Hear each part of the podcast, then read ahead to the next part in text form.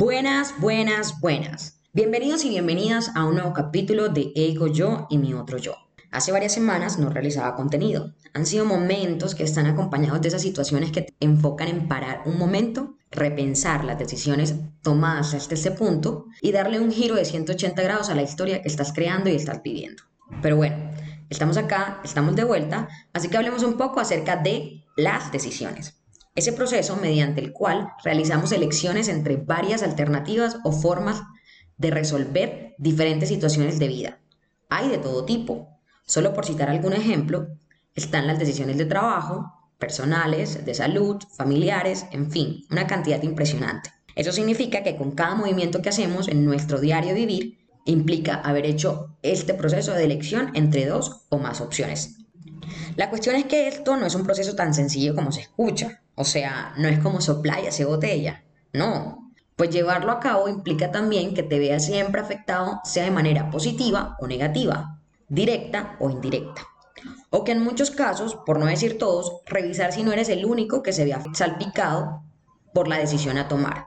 Pues generalmente, como seres humanos sociables, cada decisión que tomamos, de alguna u otra manera, terminan impactando nuestro entorno. Así que hablando hoy de decisiones, antes de cerrar con la pregunta del podcast, quiero poner sobre la mesa una situación a ver qué tanto te podrías identificar y que, como la intención de todos los podcasts, pueda generarte esa conversación interna que te permita hacer esta historia también tuya. Resulta que en alguna ocasión de esas en las que tienes decisiones difíciles de tomar, en donde tienes mil conversaciones en la cabeza, alguien me regaló esta historia y hoy quiero compartirla contigo.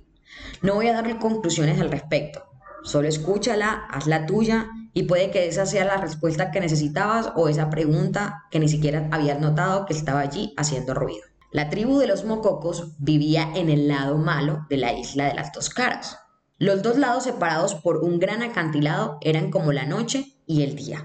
El lado bueno estaba regado por ríos y lleno de árboles, flores, pájaros y comida fácil y abundante mientras que el lado malo, sin apenas agua ni plantas, se agolpaban las fieras feroces. Los mococos tenían la desgracia de vivir allí desde siempre, sin que hubiera una forma de cruzar. Su vida era dura y difícil, apenas tenían comida y bebida para todos y vivían siempre aterrorizados por las fieras, que periódicamente devoraban a alguno de los miembros de la tribu. La leyenda contaba que algunos de sus antepasados habían podido cruzar con la única ayuda de una pequeña pértiga, pero hacía tantos años que no crecía un árbol lo suficientemente resistente como para fabricar una pértiga que pocos mococos creían que aquello fuera posible y se habían acostumbrado a su difícil y resignada vida, pasando hambre y soñando con no acabar como una cena para alguna de las bestias hambrientas. Pero quiso la naturaleza que precisamente junto al borde del acantilado que separaba las dos caras de la isla creciera un árbol delgaducho pero fuerte, con el que pudieron construir dos pértigas. La expectación fue enorme y no hubo dudas al elegir a los afortunados que podrían utilizarlas, el gran jefe y el hechicero. Pero cuando estos dos tuvieron la oportunidad de dar el salto,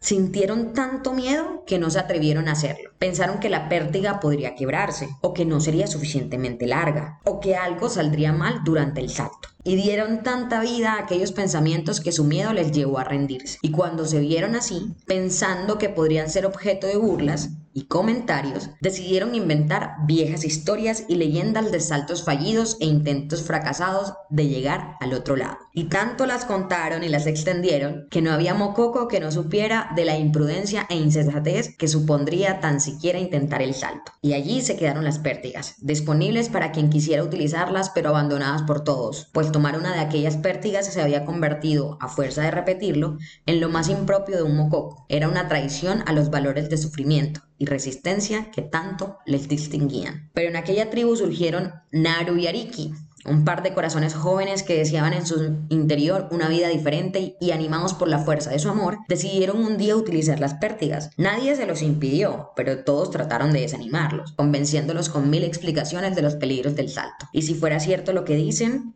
se preguntaba el joven Naru.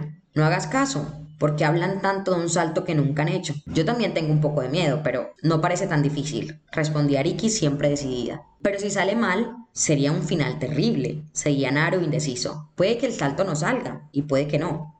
Pero quedarnos para siempre en este lado de la isla nos saldrá mal seguro. ¿Conoces a alguien que no haya muerto devorado por las fieras o por algo de hambre? Ese también es un final terrible, aunque parezca que aún nos queda lejos. Tienes razón, Ariki. Y si esperásemos mucho, igual no tendríamos las fuerzas para dar ese salto, así que lo haremos mañana. Y al día siguiente, Naru y Ariki saltaron a la cara de una buena isla, mientras recogían las pértigas, mientras tomaban carrerillas, mientras sentían el impulso, el miedo, apenas les dejaba respirar. Cuando volaban por los aires indefensos y sin apoyo sentían que algo había salido mal y les esperaba una muerte segura. Pero cuando aterrorizados estaban del otro lado de la isla, se abrazaron felices y alborotados, pensaron que no había sido para tanto. Y mientras corrían a, descubrir su nueva vida, pudieron escuchar a sus espaldas como un coro de voces apagadas decía, ha sido suerte, yo pensaba hacerlo mañana. Qué salto tan malo. Si no llega a ser por la pértiga. Y comprendieron por qué tan poco saltaban porque en la cara mala de la isla solo se oían las voces resignadas de aquellas personas sin sueños,